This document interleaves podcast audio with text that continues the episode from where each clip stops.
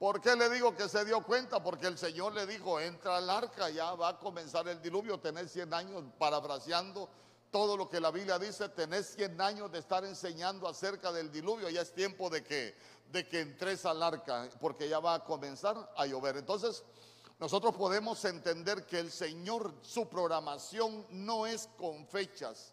Escuche bien, la programación de los planes del Señor no es con fechas. La programación de los planes del Señor es con señales. Lo que nosotros necesitamos entender como pueblo de Dios o necesitamos interpretar son las señales, aprender a discernirlas para que nos podamos dar cuenta qué tiempo nos ha tocado, nos ha tocado vivir.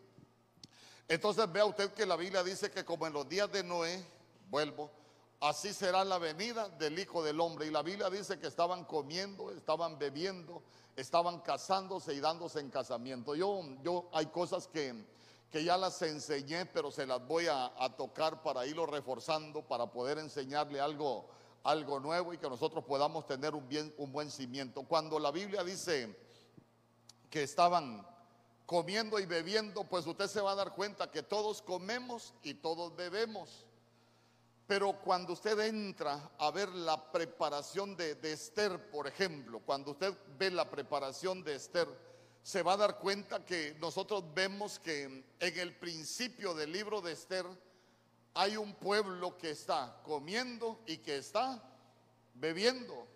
Y eso es hacer banquete, pero vea usted que ellos estaban comiendo y bebiendo, pero no se estaban santificando, porque cuando nosotros hablamos de comer y de beber, se puede hacer en dos vías. Escuche bien, porque comer y beber es hacer banquete, pero se puede hacer banquete que solo sea una fiesta de comer y beber, pero también se puede hacer banquete, hermano, como, eh, como algo ¿Cómo, se lo explico? Como algo digno. Por ejemplo, ¿se recuerda usted que, vuelvo, comienza el libro de Esther con el rey Azuero, que había hecho fiesta? Había hecho fiesta, pero ese, ese tipo de banquete es comer y beber. Pero después tenemos a la reina Esther que también hace banquete, ¿se recuerda? Que la Biblia dice que Esther preparó banquete para, para el rey, mire, comiendo y bebiendo. Pero, pero antes de presentarse delante del rey con ese banquete que había preparado Esther, ¿qué hizo ella? ¿Ah? Ayunó. Y antes de ayunar, mire, el ayuno fue, lo, fue el final para, preparar el banquete que ella estaba preparando. Pero usted se va a dar cuenta que Esther le cambian nombre en primer lugar. Eh, Esther lo que se llamaba Hadasa y Hadasa es lo oculto. Entonces ve usted que a ella primero le cambian nombre, cambiar nombre es cambiar oficio. Antes éramos pecadores, hoy somos hijos de Dios. De pronto vemos a un Esther que entra a la casa de, de, los eunucos y en la casa de los eunucos le quitan las ropas viejas que ella tenía, le dan ropas nuevas, hermano, y ella entra en la preparación de la mirra y después entra en la preparación de, del perfume. Entonces, mire usted toda la preparación. Entonces ella pasa por un proceso de limpieza hasta que se llegue el tiempo de de preparar banquete para el rey, pero ya ese banquete, vea usted que, que era algo diferente para, para, para el Señor. Entonces, ahí nosotros nos podemos dar cuenta qué tipo de banquete estamos preparando para el rey, si solo estamos comiendo o bebiendo, o en realidad nos estamos preparando para que el Señor se pueda deleitar en lo que nosotros estamos, estamos haciendo para Él. Porque mire, ¿Se recuerda usted que la Biblia en el libro de Apocalipsis dice que es mejor ser frío o caliente que ser tibio? ¿Por qué? Porque al tibio lo va a vomitar de su boca. Entonces quiere decir que nosotros somos el banquete para el Señor. Amén.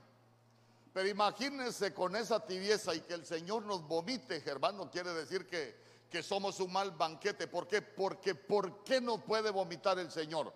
Porque no nos limpiamos porque llegamos allá al tiempo de encontrarnos con el Señor y estábamos sucios. Pero imagínense qué hermoso es que, que el Señor se pueda agradar de nosotros. Hablamos también de, casándose y esa palabra casándose dice que es casarse de cualquier sexo. Y usted se va a dar cuenta que eso es lo que estamos viviendo en este tiempo. Ahora existen los casamientos de, de cualquier sexo.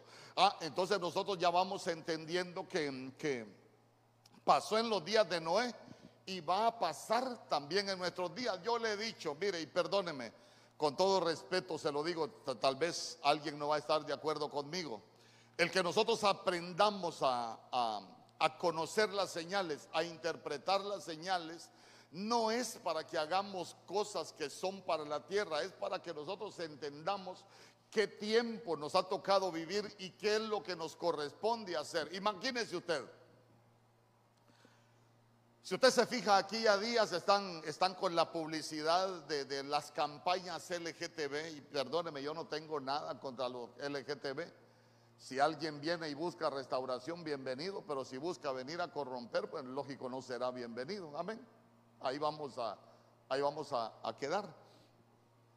Entonces, entonces vea que, que cuando nosotros vemos todo lo que está aconteciendo, no es que digan, ah, ya en el Congreso metieron un proyecto de ley para aprobar todo tipo de matrimonio. Nos vamos a poner una camisa y, y, vamos a ir a protestar para que no se apruebe la ley. Yo le pregunto, ¿sería el papel de la iglesia ese?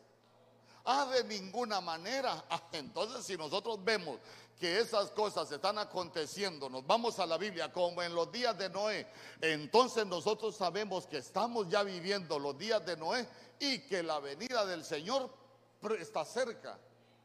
Entonces ya en vez de andar en la calle protestando, ¿qué es lo que nos tocaría a nosotros como pueblo de Dios? Hermano, venir delante del Señor que nos cambie en nombre. Si todavía tenemos vicios, si todavía tenemos pecado oculto, venir a limpiarnos, entrar a esos tratamientos, venir a perfumarnos. Se recuerda usted que la Biblia dice que la mosca muerta echa a perder el perfume, pero cuando usted ve la mosca, la mosca es Belcebú, es el diablo que el Señor lo reprenda. Entonces estamos hablando de pecado. El pecado hace, hace perder el perfume del perfumista. Entonces uno viene, se limpia para cuando el Señor venga, que nosotros podamos ser aptos y ser dignos. Dice amén conmigo. Entonces vea que eso es lo que nosotros necesitamos entender porque hay cosas que, que no las vamos a poder detener, hermano. Podemos, podemos nosotros por medio de la oración clamar al Señor y que, y que el Señor nos guarde de, de los virus, hermano, que, que el virus no nos mate, que el virus no nos destruya. Sí podemos. Pero nosotros necesitamos entender que los tiempos en la programación de Dios no se pueden detener. Está profetizado como en los días de Noé, comer, beber, casarse y darse en casamiento. Eso se tiene que dar. Entonces, lo que la iglesia necesita entender, ah bueno, estamos en los días de Noé, me voy a santificar, me voy a apartar para el Señor, ¿por qué? Porque el Señor pronto viene. ¿Cuándo? En el tiempo que Él diga. Pero nosotros nos preparamos. Dice amén conmigo. Entonces, entonces vea usted que la Biblia dice que, que estarán dos en el campo y ahí voy a, voy a ver algunas cosas. Dice que estarán dos en el campo el uno será tomado y el otro será quitado. Entonces no, no vaya a pensar usted que, que, ah, es que si habemos 100 aquí en Ebenecer, 50 se van a ir y 50 se van a quedar. No, la Biblia no, no está hablando de, de 50 y 50, la Biblia está hablando de, de, otras cosas y eso es lo que, lo que quiero hablar con ustedes esta mañana. Por ejemplo, cuando la Biblia dice que, que, como en los días de Noé va a ser la venida del hombre, y uno dice, bueno, ¿y qué pasó en los días de Noé? ¿Qué pasó en los días de Noé? Entonces nosotros nos damos cuenta que en los días de Noé la Biblia dice que el corazón del hombre se encaminaba de continuo a lo malo. Eran tiempos de violencia, hermano, ¿sabe qué? Y, y, eso es lo que nosotros estamos viviendo en este tiempo. Los tiempos se han vuelto violentos, el corazón del, hasta de muchos cristianos. Usted se va a dar cuenta que hoy noticias terribles por todos lados, aún en medio del pueblo de Dios. ¿Por qué? Porque muchos pueblos se están encaminando hacia lo malo. Y otra cosa que nosotros debemos de tomar en cuenta es que los últimos días, la Biblia dice que van a ser acortados. Y los últimos días van a ser acortados no por causa de los de afuera, los últimos días van a ser acortados por causa de los de adentro. ¿Por qué? Porque cuando el Señor vaya a venir, la Biblia también dice que va a haber una gran apostasía como no la ha habido jamás. Y perdóneme, la apostasía no es del que no conoce, no es del que está perdido. La apostasía va a ser dentro de los que conocemos.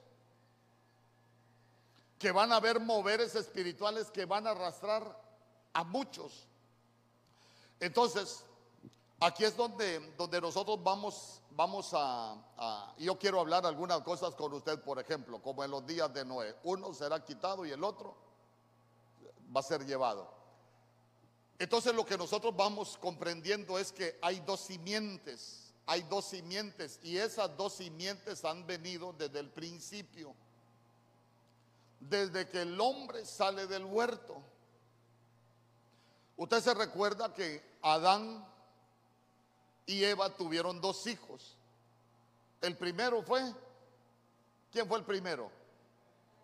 Caín. Y el segundo fue Abel. Pero la Biblia dice, la Biblia dice que Caín era de quién? Ah, la Biblia dice que Caín era del maligno y por eso, hermano, mató a su hermano Abel. Entonces, si nosotros nos vamos al huerto, nos vamos a dar cuenta de que la serpiente contaminó, contaminó. Ay, hermano. Venga, mi hijo, téngame el micrófono. Me voy a amarrar el zapato, no quiero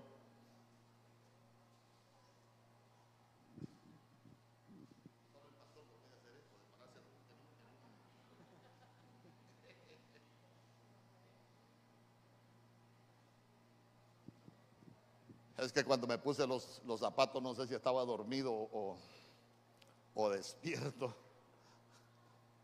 Escuche bien.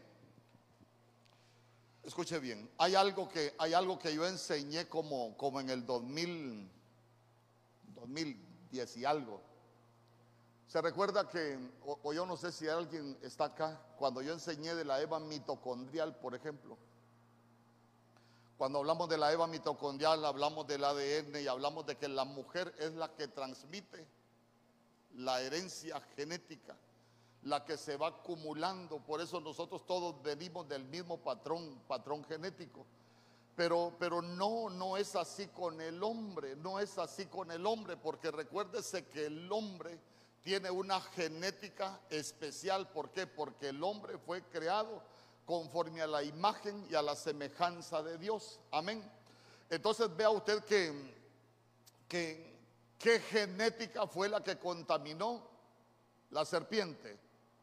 La serpiente contaminó la genética de la mujer y ahí es donde queda profetizado la batalla que se iba a dar entre las simientes. Amén. Entonces mire usted que está profetizado que la simiente de la mujer iba a batallar contra la simiente de la serpiente. Entonces mire usted que desde que la mujer sale del huerto, la mujer da a luz a las dos simientes. Caín, que es la simiente de la serpiente, porque la Biblia dice, Caín era del maligno, pero la simiente de hombre es la simiente de, Abel. Cuando usted revisa Génesis capítulo 4, se va a dar cuenta que cuando habla de las genealogías, habla primero de, en la genealogía de Adán, el primer hijo del hijo del hombre, vamos a, no le voy a hablar de Caín, fue Abel. Pero recuérdese que en ese capítulo Abel se levanta, eh, Caín se levanta contra Abel, lo mata. Y cuando usted llega a Génesis capítulo 5, que me imagino que ya lo hemos leído bastante porque generalmente uno lee lo que está ahí más cerca. Cuando usted llega a Génesis capítulo 5 se va a dar cuenta que cuando la Biblia comienza a hablar de la genealogía de Adán, ya no mencionan a Abel, sino que mencionan a Seth. Y Seth lo que significa es sustituto. Entonces vea usted que desde el huerto ya nosotros tenemos, tenemos las dos, tenemos las dos genealogías. Si nosotros necesitamos comprender que la venida del Hijo del Hombre va a ser como en los días de Noé, nosotros necesitamos entender algo que nosotros conocemos como los paralelos bíblicos. Paralelos bíblicos. Por ejemplo, yo no, ahí tengo, ahí tengo un dibujito y yo se lo, se lo quiero, se lo quiero enseñar con eso.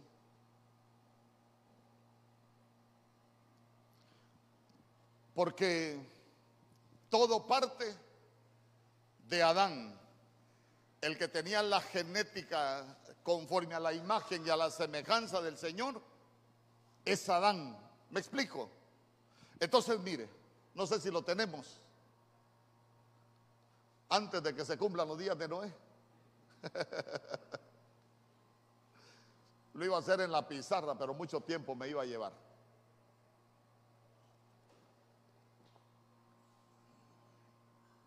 Mire, Mejor no mire porque no hay nada.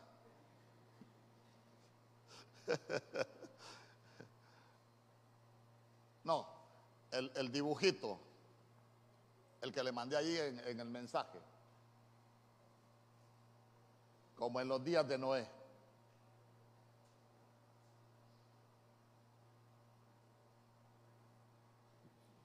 Ahí ténganos paciencia.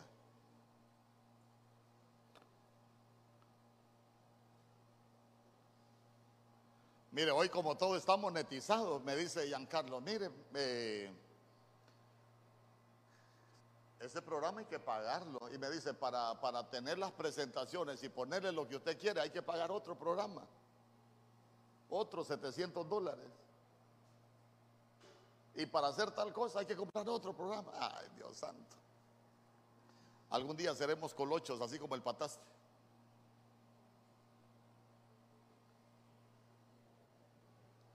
Entonces, bueno,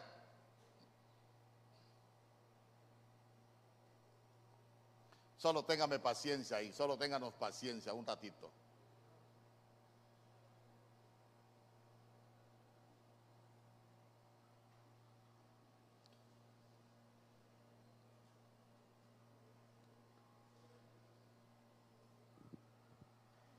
Entonces, voy, voy, a, voy a continuar con algo. Entonces, mire, cuando nosotros revisamos Génesis capítulo 4, usted se recuerda que la semana pasada le dio un cuadrito con las genealogías. Y nosotros nos pudimos dar cuenta de que comenzando por Adán, después de Adán, en la genealogía de Caín sigue Caín, después de Caín sigue Enoch, después de Enoch sigue Irad, después de Irad sigue Mejujael, ahí está ya. Después de Mejujael sigue Metusael, sigue Lamec, después de Lamec sigue Jabal, después de Jabal sigue Jubal y después de Jubal sigue Tubal Caín. Son diez generaciones. Y cuando nosotros la vemos por la línea de, de Noé, nos vamos a dar cuenta que aparece Adán, pero ya no aparece Abel, sino que quien aparece es Set. Después de Set aparece Nos, después de Nos aparece Cainán, después de Cainán aparece Mahalael, después de Mahalael, Jared, después de Jared aparece Enoch, después de Enoch, Matusalén, después de Matusalén, Lamec y después de Lamec aparece Noé. Entonces lo que nosotros podemos aprender de las dos genealogías, escuche bien, es que las dos vienen de Adán. Pero, pero de Adán se levantan las dos simientes, escuche bien, la profecía. La simiente de la mujer contra la simiente de la serpiente. ¿A quién contaminó la serpiente? Primero a la mujer. Amén. Y tuvo fruto. El fruto de la, de la contaminación con la serpiente es Caín. No es como algunos dicen, no, que la, la, bueno, otras cosas que dicen. Bueno, entonces mire, esas dos rayas negras que usted ve ahí es lo que voy a tratar de explicárselo de esta manera. es lo que nosotros conocemos como los paralelos. Para que un evento se dé, tuvo que haber algo que lo provocara. Para que se dieran los días de Noé, tuvo que haber algo que lo provocara. Eh, la simiente de Caín llega hasta Tubal Caín y la simiente de Abel llega hasta Noé. Y recuérdese que estamos hablando como en los días de Noé. Como en los días de Noé. Entonces, claro, como en los días de Noé también había un paralelo y ese paralelo fue el que llevó, hermano, a que viniera el diluvio. ¿Por qué? Porque fueron los que llenaron la tierra de corrupción. Mire, en las genealogías hay detalles bien importantes. Por ejemplo, si usted revisa la simiente de Abel, se va a dar cuenta que la simiente de Abel tiene años. Pero si usted revisa, si usted revisa la simiente de, Caín, se va a dar cuenta que no tienen años. ¿Cuántos años vivieron? Se va a dar cuenta usted que la Biblia solo menciona los nombres y algunas cosas que ellos hicieron. Por ejemplo, cuando habla de Lamec, en la simiente de Caín, de, Caín, la Biblia dice que Lamec tuvo dos mujeres. Entonces el primero que tuvo dos mujeres fue de la simiente del caído. Por eso es que el adulterio es grave en la Biblia. Porque no es, una, no es algo que viene de parte del Señor. Entonces, solo para que usted vaya teniendo ahí conmigo los detalles. Entonces, mire.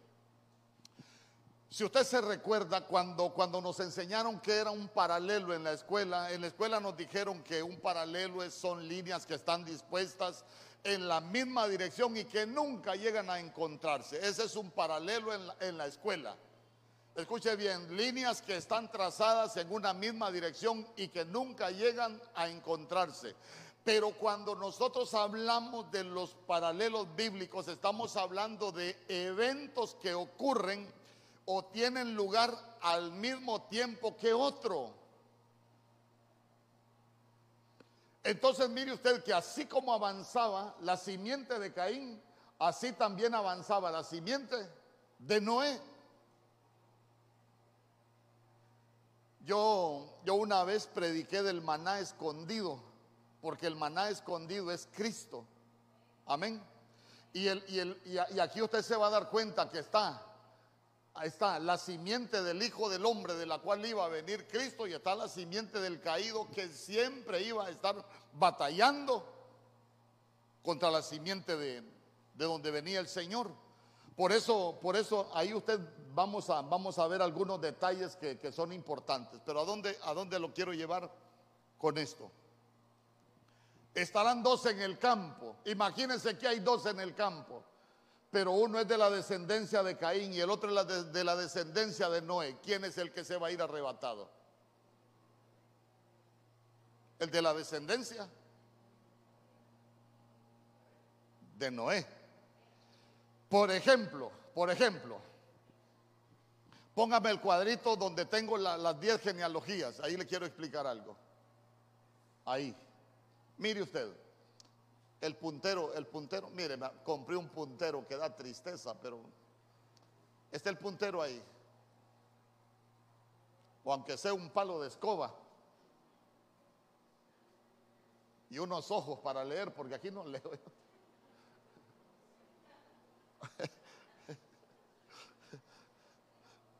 Es que, es que ya después de los 50 uno tiene vista elegante. De aquí viro mejor. ¿Sí? ¿No, está el puntero?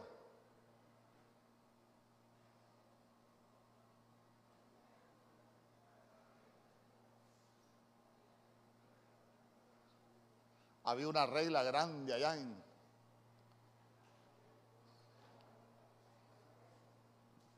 Bueno, como...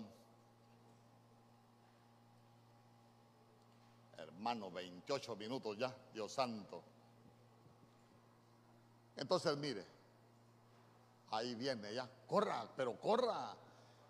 Como que va siguiendo el arca para que no se cierre sin usted. Entonces, mire, quiero, quiero enseñarle detalles importantes. Usted ve que en la simiente de Caín hay un Enoch. ¿Lo está viendo? Y usted está viendo que en la simiente de Noé hay otro Enoch. Y sabe que los nombres significan lo mismo. Enoch significa consagrado, Enoch significa apartado. Pero, pero ¿cuál es el problema? Que cuando usted llega a Génesis capítulo 5, verso 21, antes de que viniera el diluvio, el diluvio es el tiempo de, de la gran tribulación, pero antes de que vinieran los tiempos de la tribulación del diluvio, usted se va a dar cuenta que en Génesis capítulo 5, verso 21, la Biblia habla de, de Enoch, pero de la descendencia de Noé. ¿Por qué? Porque, le repito, Enoch lo que significa es consagrado, Enoch lo que significa es apartado. Pero el Enoch de la descendencia de Noé, la Biblia dice que caminó con Dios y él caminó dando testimonio de haber agradado a Dios y dice que por eso Dios se lo llevó. 300 años dice que caminó con Dios. Y nosotros sabemos que 300 es el número de agradar a Dios. Entonces, mire, si nosotros ya lo aprendemos espiritualmente, nos vamos a dar cuenta de que el que se consagra, de que el que aprende a caminar con Dios, porque no es lo mismo que Dios camine con nosotros, a que nosotros caminemos con Dios. Entonces el que camina con Dios, el que se consagra antes de que venga la tribulación, el Señor se lo va a llevar. Pero, pero ¿qué pasa con el otro Enoch, que también es consagrado? Aquel tuvo que ir al diluvio. Amén. ¿Me explico? Entonces, hemos hablado tantas cosas como Luzbel se convirtió en Satanás. Hablamos del problema que tuvieron algunos hombres como Moisés, como Saúl, como David. Pero hoy quiero yo hablarle, hablarle para que entremos a y, y vayamos entrándole a las señales en Génesis capítulo 4, verso 22,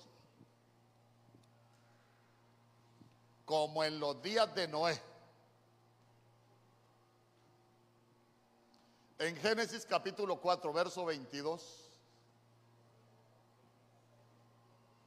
la Biblia dice, y Sila dio también, también dio a luz a Tubal Caín, artífice de toda obra de bronce y de hierro, y la hermana de Tubal Caín fue Nama. Nama. Fíjese que Tubal Caín significa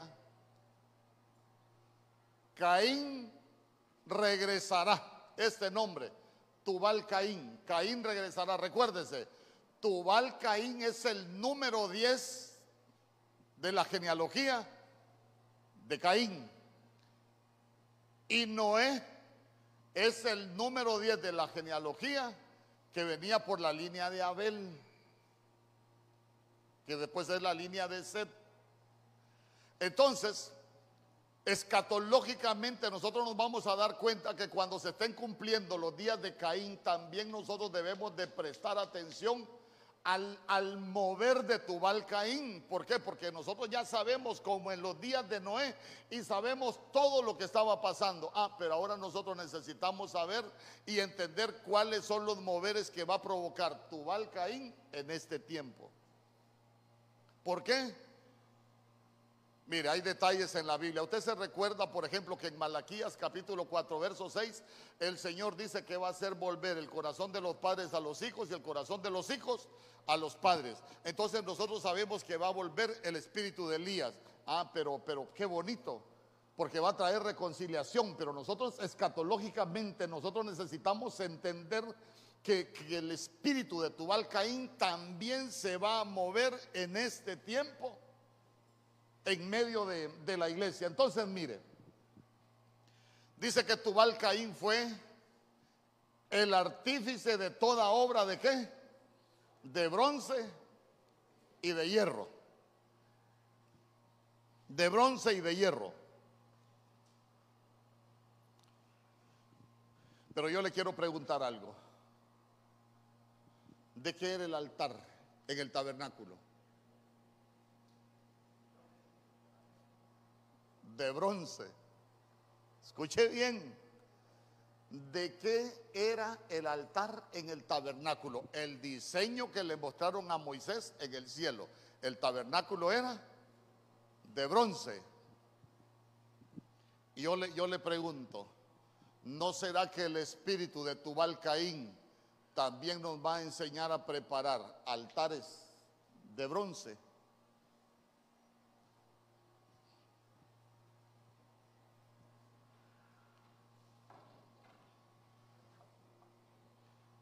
¿Me, explico? ¿Cómo es preparar un altar de bronce? Escuche bien, escuche bien, estamos hablando de, de, cosas que van a ir a la par, eventos que se van a dar. Y puede ser que haya mucho pueblo de Dios pensando que tiene altar, pero lo que tiene es un altar de bronce, que quien, que quien se lo edificó o lo edificó con el espíritu de Tubal Caín.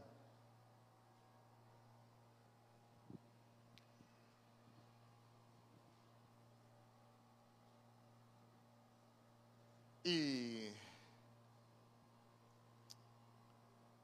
es más, en Éxodo capítulo 27, verso 3, este sí se lo quiero leer.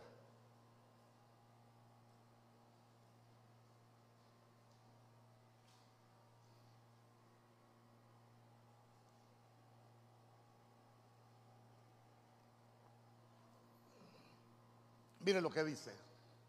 Harás también sus calderos, ya, ya, ya hablamos de la, ya le mencioné el altar. Primero habla del altar de bronce. Pero mire, harás también sus calderos para recoger la ceniza y sus paletas, sus tazones, sus garfios y sus braseros. Harás todos sus utensilios. ¿De qué los iban a hacer? De bronce. De bronce. Entonces aprendamos algo de, de esas líneas paralelas porque acá está hablando de calderos para recoger cenizas y sus paletas. Eh, ¿Qué aprendemos nosotros de las cenizas? ¿Qué son las cenizas? ¿Ah? Fracasos. Las cenizas son cosas que no sirven. Las cenizas son cosas con las cuales no se puede edificar y las cenizas son cosas sobre las cuales no se puede edificar. Entonces imagínese usted, si nosotros estamos haciendo el diseño de acuerdo al orden de Dios. Nosotros vamos a tener calderos y nosotros vamos a tener esas paletas. Vamos a agarrar las cenizas de nuestro pasado y las vamos a quitar de nuestra vida. Porque las cenizas es lo que ya no nos sirve. Ahora bien, ¿cuál es el problema? ¿Cuál es el problema si el artífice de esos instrumentos de bronce es de la descendencia de Tubal Caín? Ahora ven, porque el, que va a tener de, esa, esa genética es el pueblo de Dios que no se ha limpiado. Entonces, mire, imagínese usted un pueblo de Dios que tiene cenizas, vicios, lo que usted quiera, pero que cosas ya que ya no nos sirven para el reino y que la gente quiere sobreedificar sobre sus cenizas. Ah, entonces quiere decir que no está edificando de acuerdo al orden del Señor, sino que está edificando de acuerdo al orden de tu Caín.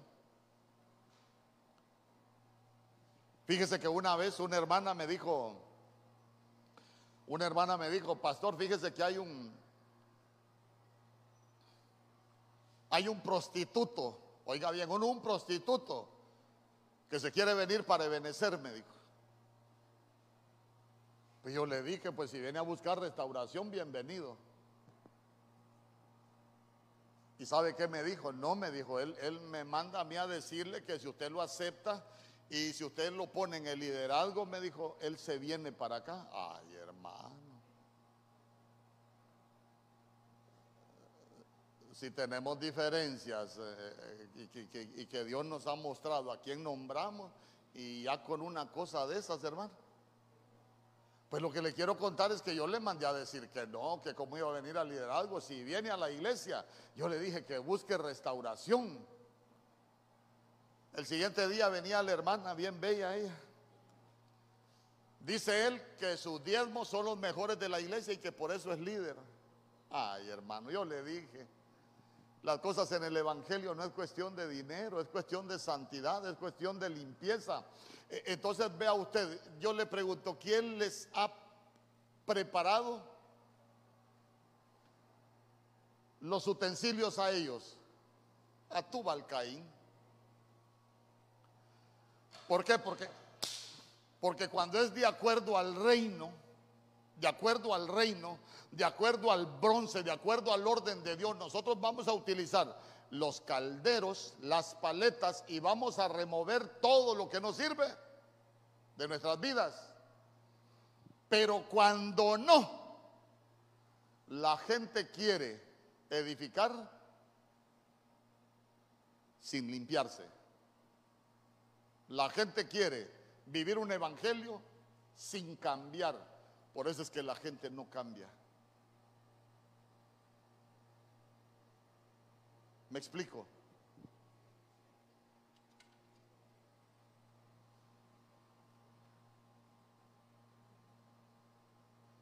Miremos otra.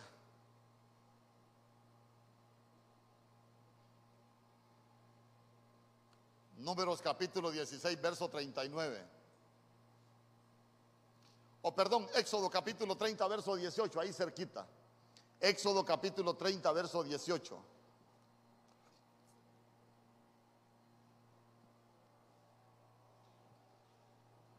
Éxodo capítulo 30, verso 18. Mire lo que dice.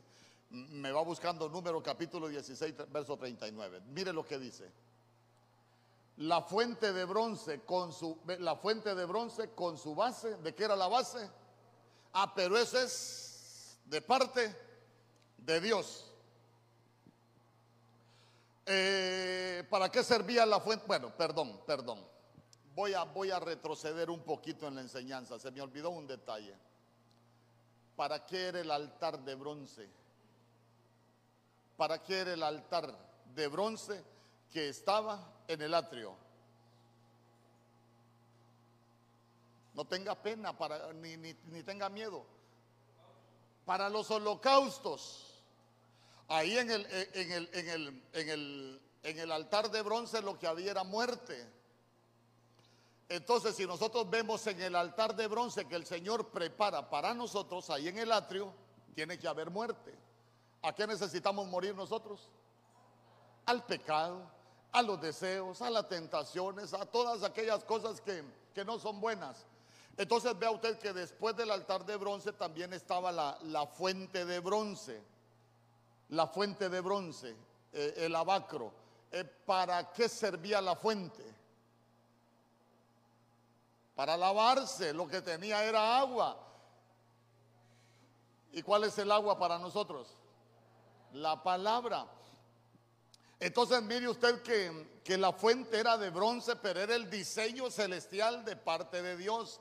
Entonces en esa fuente el sacerdote, después de que terminaba sucio, el sumo sacerdote iba y se lavaba. Entonces así nosotros venimos a la casa del Señor y tenemos que venir con la intención de lavarnos, ¿sabe qué? De limpiarnos de todo lo que hemos hecho. Si nos hemos ensuciado, aquí venimos a lavarnos. Ahora bien, ahora, ahora como ya está aprendiendo conmigo, pero ¿qué pasa si esa fuente de bronce la edificó Caín? El cristiano viene a la iglesia, pero el cristiano no se limpia viene sucio y se va sucio. Llega afuera y sigue viviendo sucio.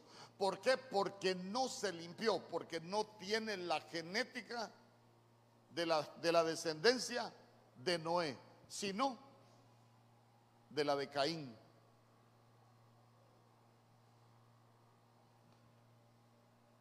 Número 1639.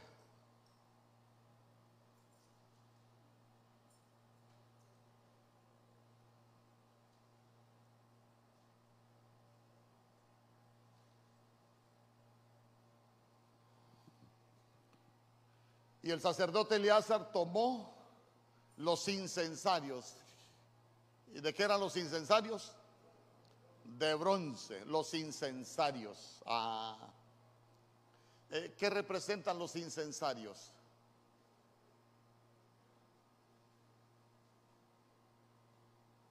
Usted se recuerda que en Apocalipsis dice que, que las copas estaban llenas de incienso. ¿Y qué dice que era el incienso?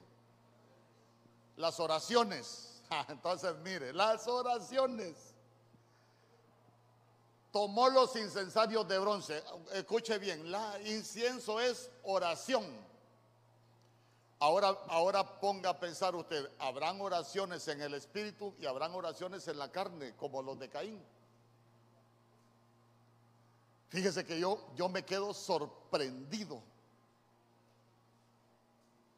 Yo me quedo sorprendido con algunas cosas que suceden en medio del pueblo de Dios. Fíjese que yo, yo platiqué con alguien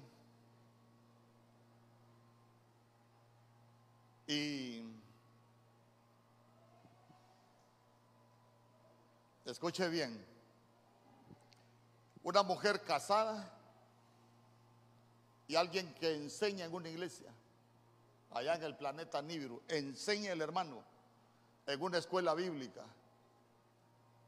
Llegó una mujer casada, se enamoró de la mujer y se quedó viviendo con ella en adulterio. Cuando yo hablé con él me dijo, esa mujer que usted ve ahí es la respuesta de Dios a mis oraciones. Le dije yo, Dios reprenda al diablo Dios reprenda al diablo. ¿Cómo te pones a pensar, le digo, que, estás con una mujer casada, estás en adulterio y me estás diciendo que esa es una respuesta de Dios a tus oraciones? No, papayito, le dije. No sé qué Biblia enseñas, pero te voy a decir un par de pasajes nada más. ¿No te has dado cuenta que la Biblia dice en Tesalonicenses que cada esposo sepa poseer a su esposa en santidad y honor, no con pasión de concupiscencia como a los gentiles, porque a los adúlteros y fornicarios los va a juzgar Dios. ¿No te has dado cuenta que la Biblia dice que los adúlteros no van a entrar al reino de los cielos? Le digo, ¿estás pensando que porque enseñas y, y, estando en adulterio vas a entrar al reino? No, si el reino es de paz y santidad, le dije. Hermano, pero ya se dio cuenta. Imagínese usted hasta dónde ha llegado la mentalidad de la gente. Es una respuesta a mis oraciones. Sí, pero ese es Caín. Pero ya se dio cuenta cómo, cómo la gente tiene sus interpretaciones y son cosas que se están dando. Y perdóneme, no se están dando afuera, con pena se lo digo, se están dando en la iglesia.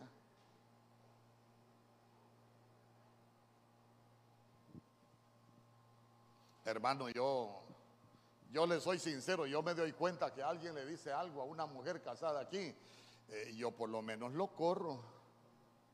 Sí, porque, porque, no, uno debe de aprender, Dios santo, uno, esos son efectos especiales. Hermano, perdóneme, no, esas cosas no se pueden permitir.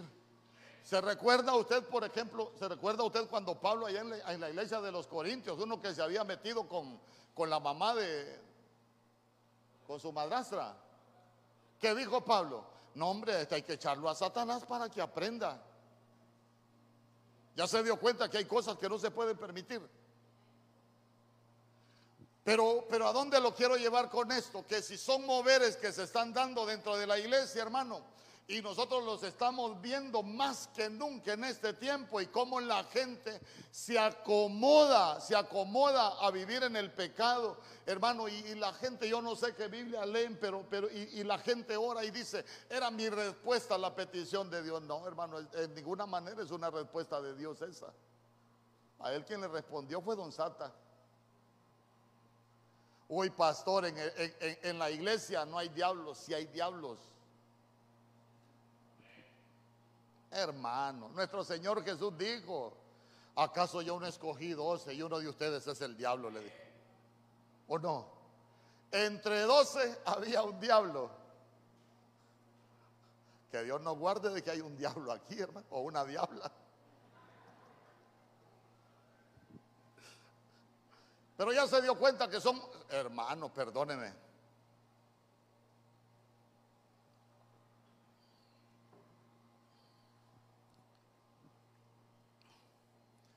Hay gente que viene a la iglesia, pero no a buscar de Dios. Dios santo, hermano.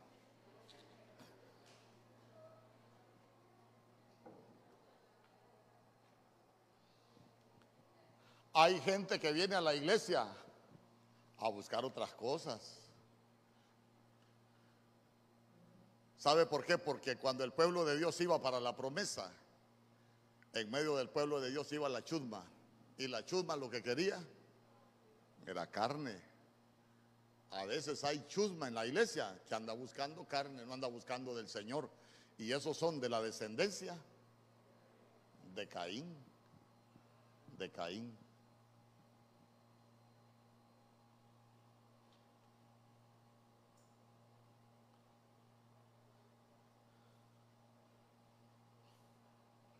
Entonces, mire usted.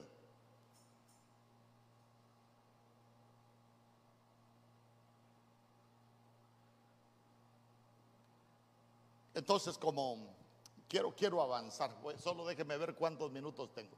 Hay algunas cosas que se las iba a enseñar porque el bronce dice que hay que consagrarlo al Señor. Bueno, voy a, voy a, voy a explicarle unos 10 minutos. Oiga bien, el bronce hay que consagrarlo al Señor. Mire, mire, mire lo que Josué capítulo 6, verso 19.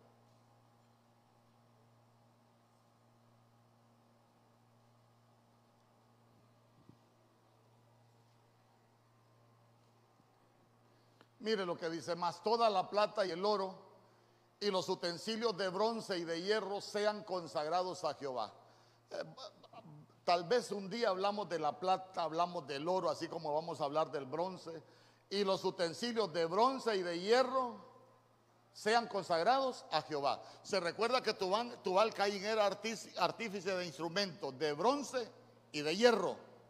Entonces tenemos que aprender del hierro y del bronce. Pero vea usted que, que dice que se tienen que consagrar a Jehová. Eh,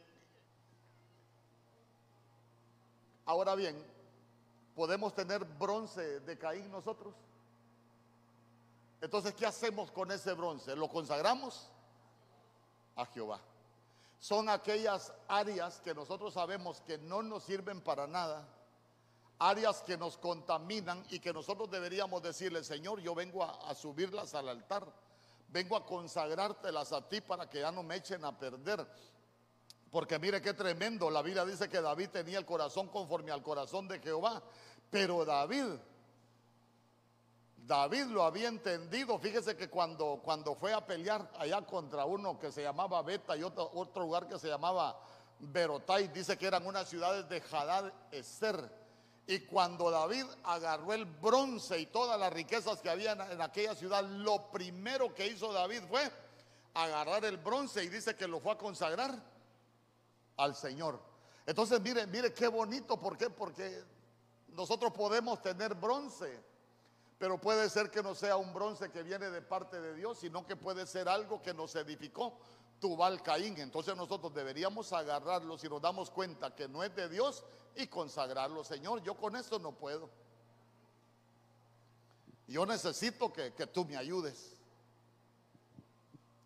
Entonces, Miren lo que dice Jeremías capítulo 6, verso 28. Ahí está hablando el Señor de su pueblo. Jeremías capítulo 6, verso 28. Miren lo que dice el Señor. Está hablando de Judá y de Jerusalén. Dice, todos ellos son rebeldes, porfiados, andan chismeando.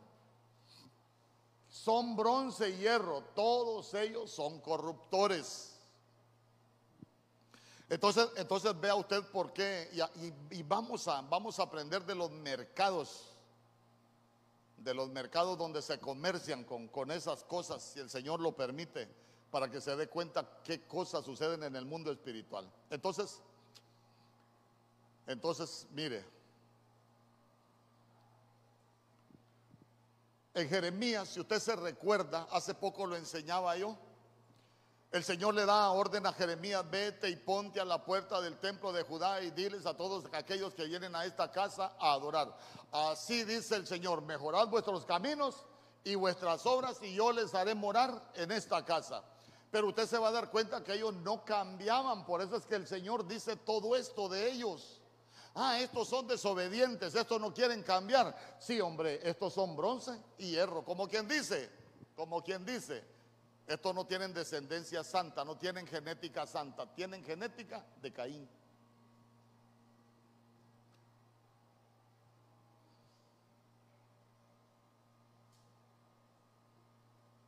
Fíjese que en la Biblia hay hasta una falsa roca. Pero yo quiero quiero avanzar, porque yo quiero enseñarle, irle enseñando, tal vez en la tarde avanzo con lo que fabrica Tubal Caín, porque leímos que Tubal Caín es artífice de todos los instrumentos de bronce y de hierro. Entonces, claro, nosotros tenemos que aprender de todos los instrumentos que aparecen en la Biblia. Y quiero que me acompañe a jueces, capítulo 16, verso 21.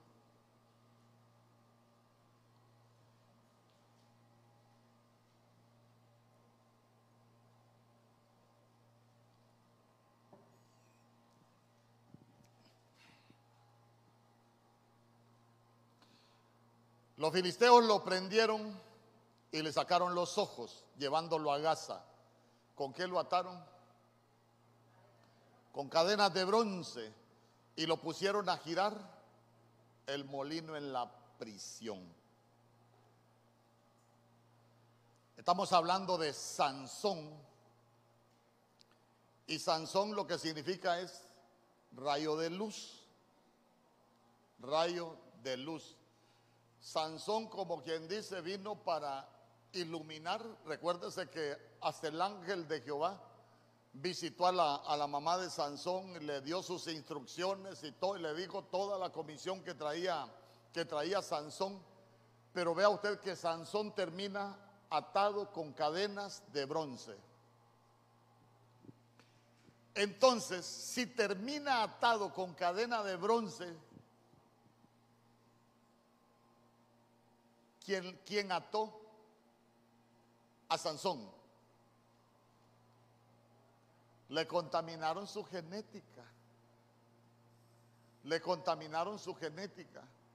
¿Acaso no ha leído usted que Sansón cuando estaba ahí jugando con Dalila, cuando estaba, cuando se acostumbró a jugar con el pecado, él dijo, ah, me levantaré y saldré como todas las otras veces. Y la Biblia dice, mas Sansón no se dio cuenta que el Espíritu de Jehová se había apartado de él. Hermano, ¿por qué? Porque fue invadido por el Espíritu de Caín. Entonces vea usted que, vea usted que quien fabrica quien fabrica cadenas es la genética de Caín. Por eso nosotros venimos rompiendo cadenas, pero, pero, pero ahora tenemos que aprender, hay cadenas de bronce. Para los que intercedemos, venimos rompiendo toda cadena de bronce que ha preparado Caín sobre, sobre tu pueblo. Porque vea usted, Vea usted, cuando nosotros hablamos de cadenas, rompe cadenas, mi Cristo rompe cadenas, ay Dios santo. Cuando hablamos de cadena, la palabra cadena significa impedimento. Cuando hablamos de impedimento, hablamos de un estorbo, hablamos de una dificultad. Sabe que me gustaba mucho que esa palabra cadena significa remora. Y rémora, escuche bien, para los que, para los que conocen de, no sé cómo se llaman los que estudian los peces, pero para los que han escogido la rémora en el mar es un pececito, pero rémora espiritualmente dice que es un obstáculo que impide o dificulta que nosotros hagamos algo. Por ejemplo, Usted ha escuchado gente que dice, yo quiero cambiar, pero no puedo. Ah, entonces lo tiene encadenado. Caín. Mire, pastor, yo quiero dejar tal cosa, pero viera que, que, viera, pastor, no puedo. Tiene una rémora, tiene una cadena. ¿Me explico? Yo le pregunto, el mal carácter puede ser una rémora. Porque esa era una de las cosas que tenía Caín, la ira. Pero cuando hablamos de, de, cadenas, dice que también es deshabilidad, deshabilidad. Y cuando hablamos de, de, deshabilidad, dice que des es un prefijo de quitar, es un prefijo para, para quitar, es un prefijo para para privarnos de algo.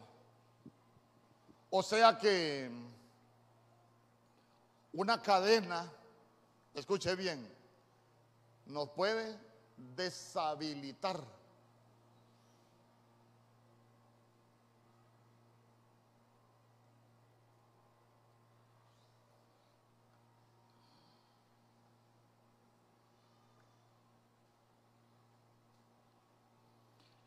Y también el bronce. ¿Cómo se forma el bronce? ¿Alguien que se recuerde de química? El bronce. Nadie. El bronce es una mezcla de cobre y estaño. Es una mezcla, mezcla. A ver, a ver. La iglesia dice que es un templo espiritual, pero se edifica con piedras. La piedra no lleva mezcla. Amén. Pero ¿qué estaba haciendo el pueblo en Egipto? ¿Qué estaba haciendo el pueblo en Egipto? Haciendo adobes. ¿Y, y qué hay que hacer para trabajar con adobes. Tierra, más agua, más paja. Hay que mezclar. Entonces ya se dio cuenta quién tenía encadenado al pueblo en Egipto. Allá estaban mezclando. Por eso el Señor era designio de parte de Dios, sí, pero ya se dio cuenta que que era algo que los tenía encadenados allá. Es más, es más, para que usted se dé cuenta cómo el pueblo se, se acomodó a estar encadenado en Egipto, que iban camino a la promesa, el Señor les dijo, mire, yo los voy a llevar a la tierra amplia, a la tierra rala, a la tierra buena, a la tierra que fluye leche y miel, a la tierra de trigo, de arroyos, de fuentes, de manantiales, de vides. Hermanos, lo que el Señor les estaba prometiendo era una tierra buena. ¿Y de qué se iban acordando ellos? Ay, de todo lo que comían en Egipto. Perdónenme si el Señor los llevaba para algo mejor, pero estaban encadenados a Egipto. ¿Sabe usted que hay mucho pueblo encadenado a Egipto? Hay mucho pueblo encadenado a lo que hizo antes. Por eso es que la Biblia dice que de modo que si alguno está en Cristo, los que estamos en Cristo vamos buscando la promesa. El que está en Cristo, nueva criatura de las cosas viejas y todas son hechas a nuevas. Fíjese que cuando usted estudia la, la vida de Sansón, se va a dar cuenta que Sansón fue involucionando ¿Por qué? Porque cuando Sansón nace, le, ponen Sansón, eh, le digo, rayo de luz, venía con una comisión de parte de Dios. Es más, cuando usted lee jueces, cuando usted lee jueces capítulo 14, se va a dar cuenta que, que dice la Biblia que el Espíritu de Jehová vino sobre Sansón y se empezó a manifestar y, empezó a hacer cosas. Pero cuando usted llega al capítulo 15 se va a dar cuenta que Sansón comienza menospreciando el consejo de sus padres. ¿Por qué? Porque se enamoró de una mujer que no era del pueblo de Dios. Sus padres le dijeron, ¿acaso no hay mujeres aquí en tu pueblo? Y dice que Sansón no hizo caso. Él deja de escuchar el consejo de sus padres y lo siguiente que pasó en su vida, ¿qué fue? Se topó con un león. Entonces quiere decir que como él desoyó el consejo, empezó a batallar con devoradores. ¿Por qué? Porque la Biblia dice que el diablo anda como león rugiente buscando a quien devorar. Entonces a él ya le empezó, ya empezó a tener pelea con el diablo. Pero usted se recuerda que la Biblia dice que, que también él mata a un león, pero se apartó del camino, dice, para matar al león. Y después, ¿qué sacó del cadáver del león? Y la Biblia dice que él sacó miel del cadáver del león muerto. Digo yo, ¿habrá cadáver de un león vivo? ¿Ah? Ay, hermano, vamos a ver. Usted es un leoncito y yo soy un leoncito. ¿Por qué? Porque el padre que nosotros tenemos es el león de la tribu de Judá. La paga del pecado es muerte. Entonces un león puede estar vivo, muerto. Vivo en la vida bios, pero muerto en la vida Zoe. Porque la paga del pecado es muerte. Ya se dio cuenta porque la, la Biblia no se quiere. Mira, hermano, el Señor es tan hermosa toda palabrita. Entonces, entonces vea. Vea usted cómo fue involucionando. ¿Y, ¿Y qué es sacar miel del cadáver de un león muerto? aquellas cosas malas que nosotros queremos aparentar como que son buenas. Y le dio hasta a sus padres. Y después anduvo con rameras. Después empezó a jugar con el pecado. Y después Ah, eh, en, el capítulo 16, usted se recuerda cuando se casa con una mujer, dice que hizo banquete, pero ya le expliqué de los banquetes, pero el banquete que él hizo fue para comer y para beber, no para consagrarse, porque se estaba casando con una mujer que estaba en corrupción. Hermano, y después con rameras, después en corrupción, después perdió la consagración. ¿Cuándo se pierde la consagración? Por el pecado. Y después lo encadenan. Pero antes de encadenarle,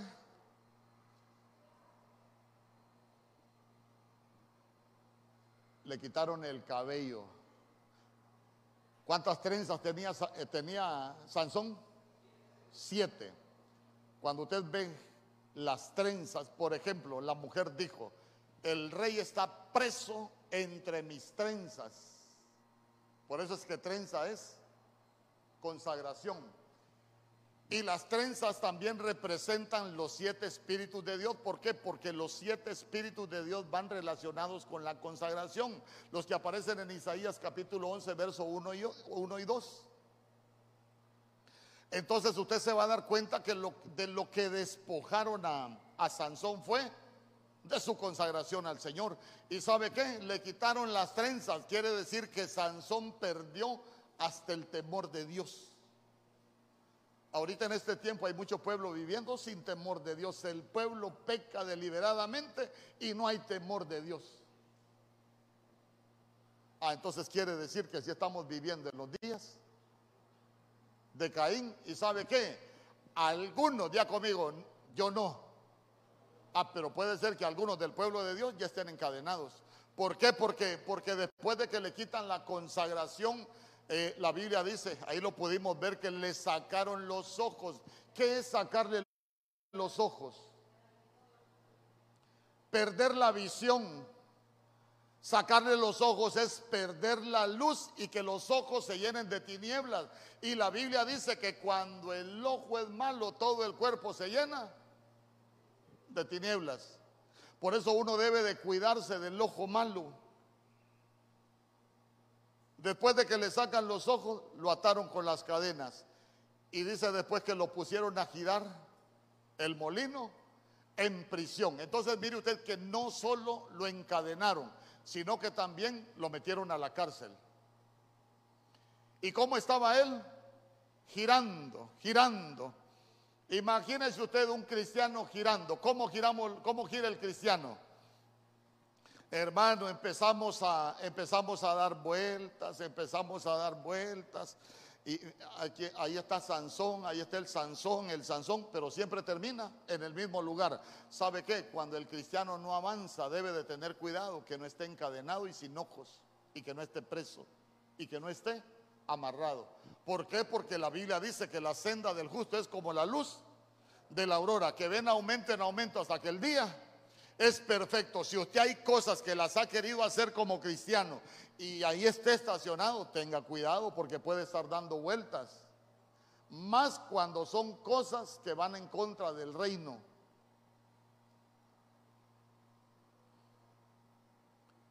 Caminando en círculos. Por eso lo que nosotros necesitamos hacer para estar bien delante de Dios, nosotros tenemos que hacerlo. Porque el Señor quiere que avancemos.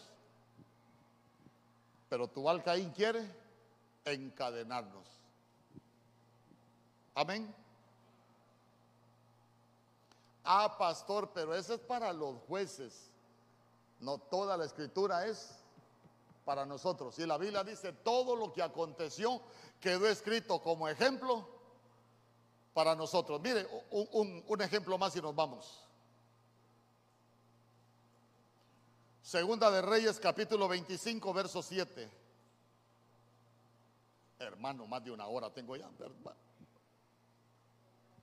Segunda de Reyes, capítulo 25, verso 7. Mire lo que dice la Biblia.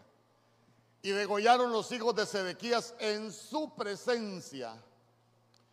Y a Sedequías le sacó los ojos, lo ató con cadenas de bronce y lo llevó a Babilonia. ¿Se recuerda usted que yo le dije que Tubal Caín también significa confusión. ¿Y Babilonia qué significa? A confusión.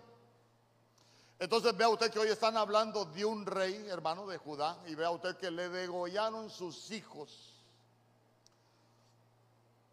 Entonces notemos que, que este es, una, es, es un espíritu que se va a mover en el último tiempo, que va a querer matar nuestros hijos.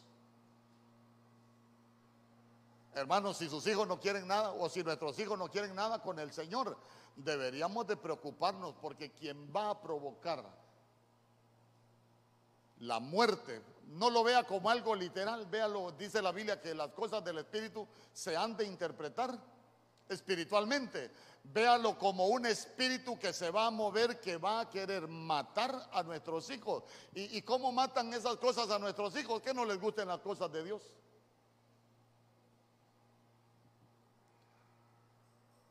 Y vea usted que dice que también le sacaron los ojos, lo ataron con cadenas de bronce y lo llevaron a Babilonia. Y Babilonia es confusión.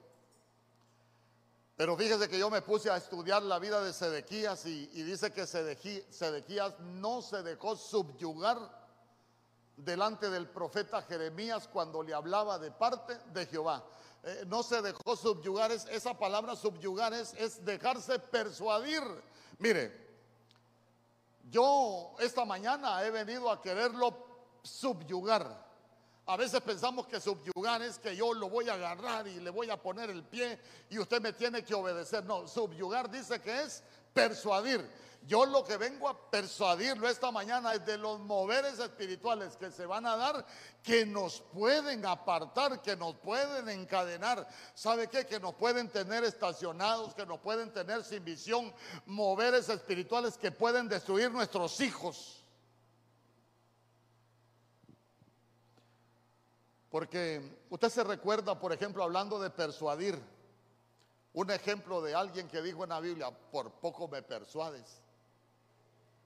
¿Ah? Se recuerda del rey Agripa, Estaban acusando a Pablo, hermano, de, andar amotinando la gente, lo meten preso. Entonces, entonces, entonces llevan a Pablo ahí delante del rey Agripa y, le dice, oíme Pablo, pero ¿qué andas amotinando la gente? No, hombre, yo no los ando amotinando. Yo lo que ando haciendo es que los ando persuadiendo. Los ando persuadiendo, ¿saben para qué? Eh, para que se arrepientan y que se conviertan de su mal camino. ¿Sabe qué? Yo lo que les ando enseñando es que hagan cosas dignas de, de un arrepentido. Y después le dijo a Agripa, yo sé que tú crees lo que estoy diciendo y sé que tú crees a los profetas. Y ahí fue cuando Agripa le dijo, por poco me persuades a ser cristiano, le dijo. Hoy yo quiero persuadirlo a que seamos cristianos de verdad. Porque ya se dio cuenta que, que hay dos líneas paralelas en esto del Señor y van a haber dos en el campo y el campo es el mundo. Pero dice que uno será, uno será tomado y el otro será dejado, claro. Entonces véalo usted como las dos, las dos genealogías, hermano. La, la genealogía de Noé va con el Señor, pero la que tenga la genética de, Caín se va a quedar. Porque es genética de caído, pero nosotros tenemos genética de santo. Dice amén conmigo. Yo quiero que cierre sus ojos.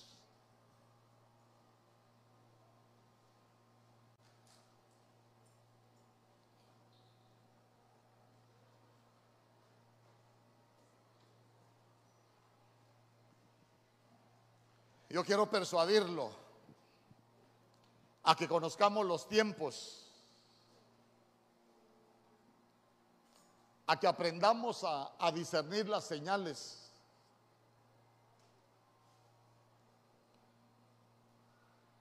Fíjese que yo particularmente cuando alguien dice, el Señor viene en el 2030, ya hice mis cálculos. ¿Sabe qué pienso yo? escatológicamente anda perdido. En la interpretación de las señales anda perdido. Porque el Señor, su programación no es con fechas. Se recuerda cuando la Biblia habla del gabinete del rey David, que dice que ahí estaban los de la tribu de Isaacar, que eran expertos en discernir los tiempos. Y el discernir los tiempos es que uno se vuelve experto en saber qué es lo que debe de hacer en cada tiempo. Si nosotros aprendemos a, discernir las señales, todo lo que estamos viviendo, nosotros tenemos que volvernos expertos en saber qué necesitamos hacer en este tiempo.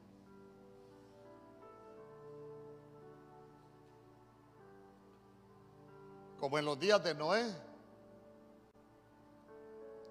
antes de que venga el diluvio, antes de que viniera el diluvio, el Señor se llevó a, a Enoch. Y usted se dio cuenta que Noé entró con su familia al arca. Y eso es que ellos fueron preservados de la de la gran tribulación, de los tiempos de tribulación. Entonces cuando, como en los días de Noé, el Señor va a venir por su Enoch, pero por los Enoch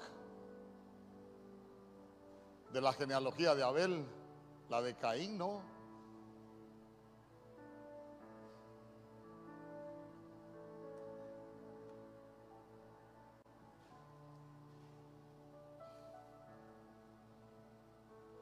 Ya se dio cuenta de que Tubal Caín, el décimo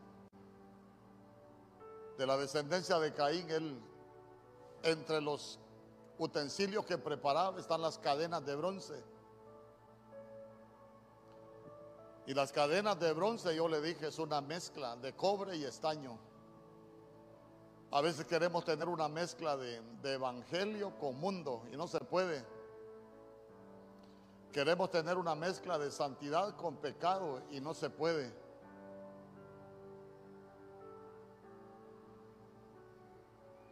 Porque la Biblia dice que el Señor es un Dios celoso.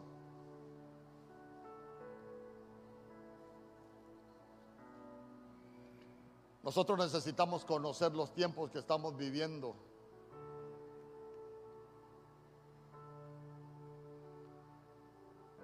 Para que sepamos qué es lo que debemos hacer.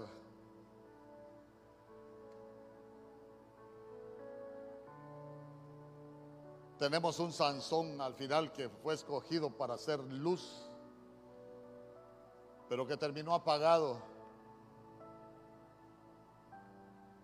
porque terminó atado con cadenas, terminó sin visión. No busque descendencia porque no hay.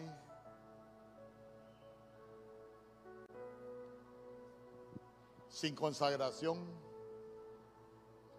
caminando en círculos, cristianos que no avanzan. Y nosotros necesitamos discernir esas señales para darnos cuenta cómo estamos viviendo.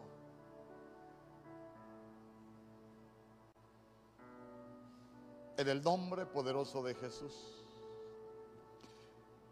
Ya se dio cuenta de que Tubal Caín también destruye hijos, trae confusión. Por eso usted se va a dar cuenta que hay tanta gente confundida en este tiempo. Yo me quedo sorprendido. Como hoy hay algunas enseñanzas, hermano, de... Si usted no hace tal cosa, se va a perder. Y uno sabe que son cosas que son por gracia.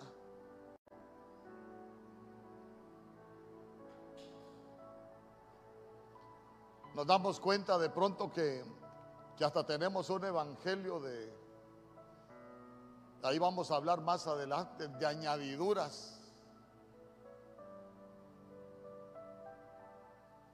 Cuando el evangelio es buenas nuevas, libertad al cautivo, que el ciego pueda recuperar la vista,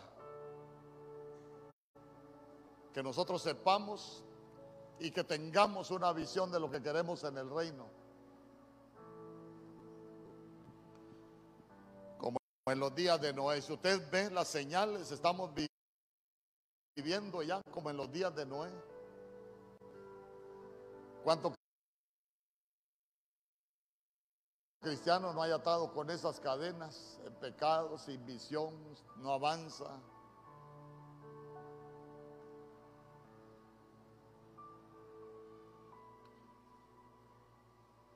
pero que este sea un día donde nosotros nos levantamos, seguimos de pie y nos sacudimos toda cadena. Porque ya se va a dar cuenta que el enemigo encadena siervos, ahí estaba Pedro encadenado. El enemigo encadena a su pueblo, ahí estaba el Gadareno encadena reyes, encadena jueces, hermano.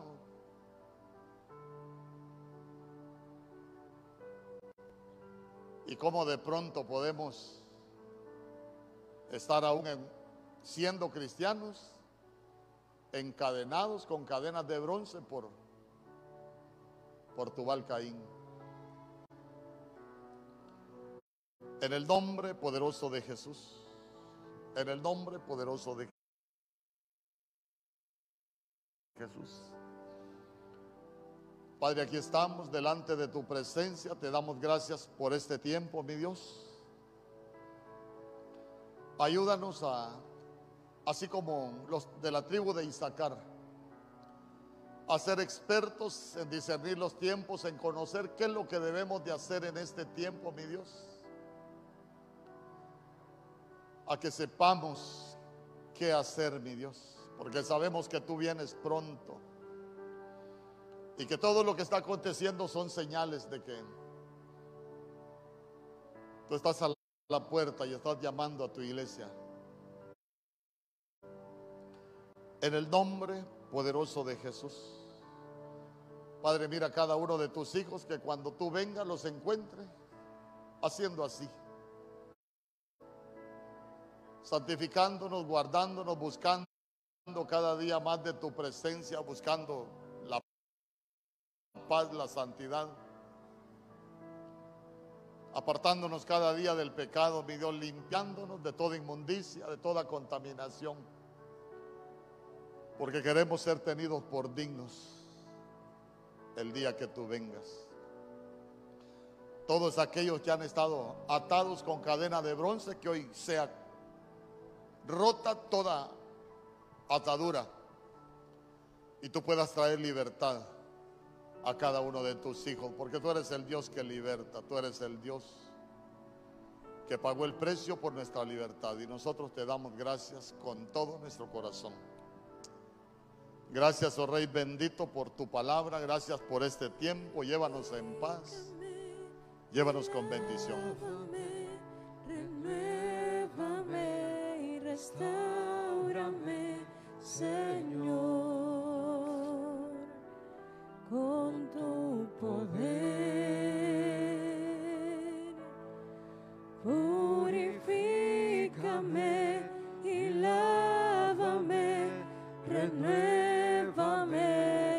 Restaurame, Señor. Te quiero conocer. Purifícame y lávame, renuévame y restaurame, Señor,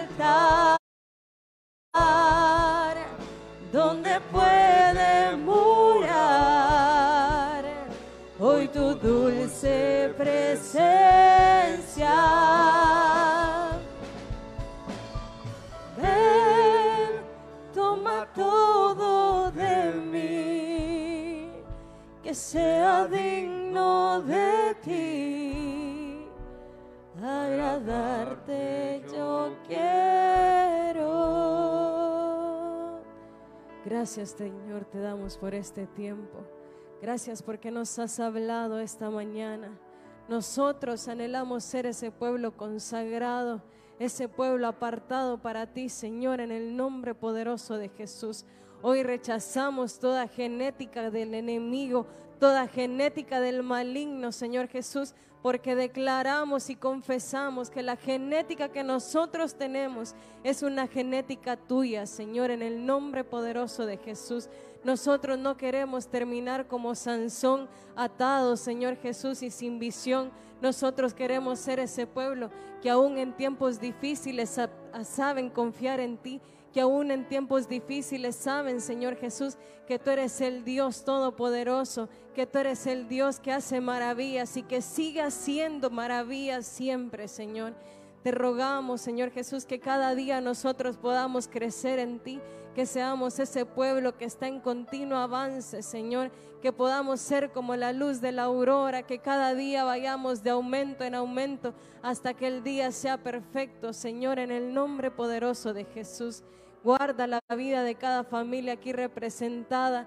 Que seas tú cubriendo la vida de cada uno. Que tú nos guardes, que nos hagas invisibles ante todo hombre de violencia. Que seas tú guardándonos de toda enfermedad. Que aunque las enfermedades se levanten, pasen de largo por nosotros, Señor. Que no nos afecte a ninguno de los que estamos en este lugar que nuestras defensas puedan ser aumentadas, que nuestro sistema inmunológico sea fortalecido, Señor, para que ninguna plaga, para que ninguna enfermedad nos afecte. En el nombre poderoso de Jesús. Gracias te damos por este tiempo. Gracias por lo bueno y por lo maravilloso que tú eres siempre. Amén, Señor, y amén. Que el Señor le guarde, que el Señor le bendiga, que le